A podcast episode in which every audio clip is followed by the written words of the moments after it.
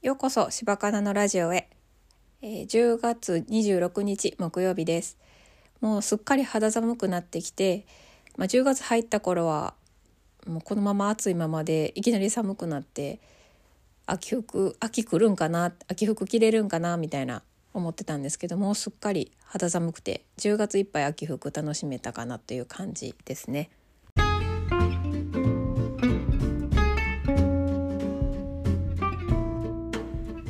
は、えー、10月私あのー、初めて不動産セミナーっていうのに参加したんです2回。でえっとまあそれのことにも触れながらなんか辞めたらなんか新しいものって入ってくるなっていうのを感じたのでそのことをお話ししようと思ってます。まず辞めたことなんですけど、まままだ辞めてないんですけど11月いっぱいでジムを辞めようと思ってます。えーと、36歳の時から通い始めたので、まあ、約4年ぐらいは4年？5年か。通ってたんですけど、まあ、きっかけは私のトレーナーさんが辞めるっていうので私もその会費を半年ずつ払ってたんですね。でまあなんかキリがいいというか大会できるなと思って。まああの息子の大学費用とかが結構かかってくるので私そのトレーナーさんのトレーニングはやめたくないなって思っててでジム代は、えー、そのジムの料金とそのトレーナーさんの料金でまあ1万9,000円ぐらいかかってたんですね月。まあ、自分のことにそんだけお金使うっていうのは、まあ、使えるようになったってことなんですけど、まあ、他にもなんか美容院行ったりネイル行ったりあの美容医療っていうんですかねやったり化粧品買ったりこうメンテナンスが割とかかってるのでちょっとでも、あのー、抑えようかなと思ってその運動に関してはトレーナーさんのパーソナルだけにしてその週1ぐらいの運動は自分で何て言うんですかね地域のジム公共のジムに行ってあの1回なんか700円か800円ぐらい払うんですけどそこに行ってやろうかなってまだやってないんですけど まあ一回あの息子と行ったことがあって、まあ、そこに行ってみようかなって思ってやめようと思ったんですね。まあでもあのー、思ってたらそのジムのトレーニングのメニューの中に私が好きなメニューがあって一つはジャイロキネシスって言って、まあ、ピラティスとヨガのいいとこ合わさってダンスの要素もあるっていうバレエの先生が考えたあのエクササイズなんですけど結構流線的な動きをするような、えー、えっとエクササイズで結構ねあの私ダンスとかもやってみたいなって思ってるのでいいなって思ってたんです。でもう一つは呼吸なんですけどえ呼吸って何っていうあの、まあ、ヨガとかやられてると呼吸の方法とか結構難しかったりするんですよね。私だけかもしれないけど。どんだけ吐いてどんだけ吸うかどこの筋肉を動かすかどこを締めるかみたいな。まあそれだけじゃなくて結構口の中の下の筋肉とかまああのー、体の横の筋伸ばす運動みたいなとかあって結構やった後すっきりするんですよね。それ好きで。でなんか私の仕事的にも結構呼吸って大事なのであのすごい役立つなって思ってたんですよね。でそんな話をそのトレーナーさんとしてて、まあ、まあ、塾の費用がとか 塾の費用ってその息子の教育費がとかあのまあどうせその自分にかけるんやったらちょっと何て言うんですかまあジムとかは結構自分に投資というかあのいいなん使い道なんてなんて言うんですかね。あのメイク用品とかではなくこう基礎的なところの土台作りみたいな意味合いが私にはあったんですけど、まあ、それをちょっと削除する 削除というか省くのは私的にも運動習慣がなくなるんじゃないかと思ってちょっと不安になってたんですが、まあ、その話をしてて、まあ、どうせやったらもうちょっとこう自分の土台というよりもこう発展するような自分のこれやりたいことというかそのに役立つような、えっと、お金の使い方したいなっていうふうな話をしてたらそしたら呼吸の先生がそのセミナーというか、えー、養成トレーナー養成みたいなのもされてるっていう話をされててで「あそうなんや」って言って行ってみたいなって言っててでまだこうもうそれはねあの募集終わってて次の募集の時に申し込もうかなって思いました。はい、っていうか申し込みます。はい、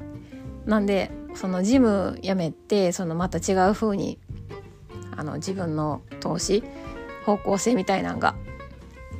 できたなと 思います。すいません声がなんかいきなり変わりましたけど。で、えー、もう一つその不動産のセミナーの話なんですけどジム辞めてまあ私その週1回ジム行ってたんでその時間って結構あのー、が合算すると結構多いんですよね。1時間のメニューなんですけどまあ行き帰りもあるし。と思っててで、まあ、辞めるとなると結構時間も空くなと思ってでその養成講座申し込むまでも時間があったりするんですけど、まあ、ふとそのツイッターでえっとスペース聞いてたんですね民泊セミナーのスペース、えっと、ポンコツハトコさんっていう人のスペースを聞いててすごいアイコン可愛いからなんかすごいキャピキャピした人かとの声かと思ったら結構低音ボイスでアドさんみたいな話し方やってであすごくなんかギャップがいいなと思ったんですね。で話してはる内容も結構えっ、となんかあの全然話変わりますけど声って結声とかって嘘ついてるのってなんとなく話してはる時に分かる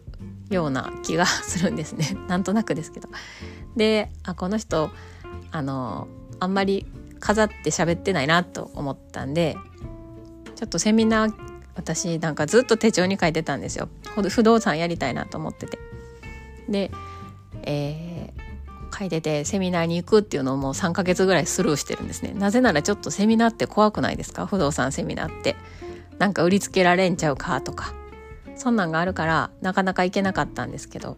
その声を聞いて行ってみようかなと思ってあの申し込んで行ってみました。1万2,000円。ちょっとドキドキしますよね。でセミナーだけじゃなくてその後の懇親会もついてて。私そんなん懇親会とか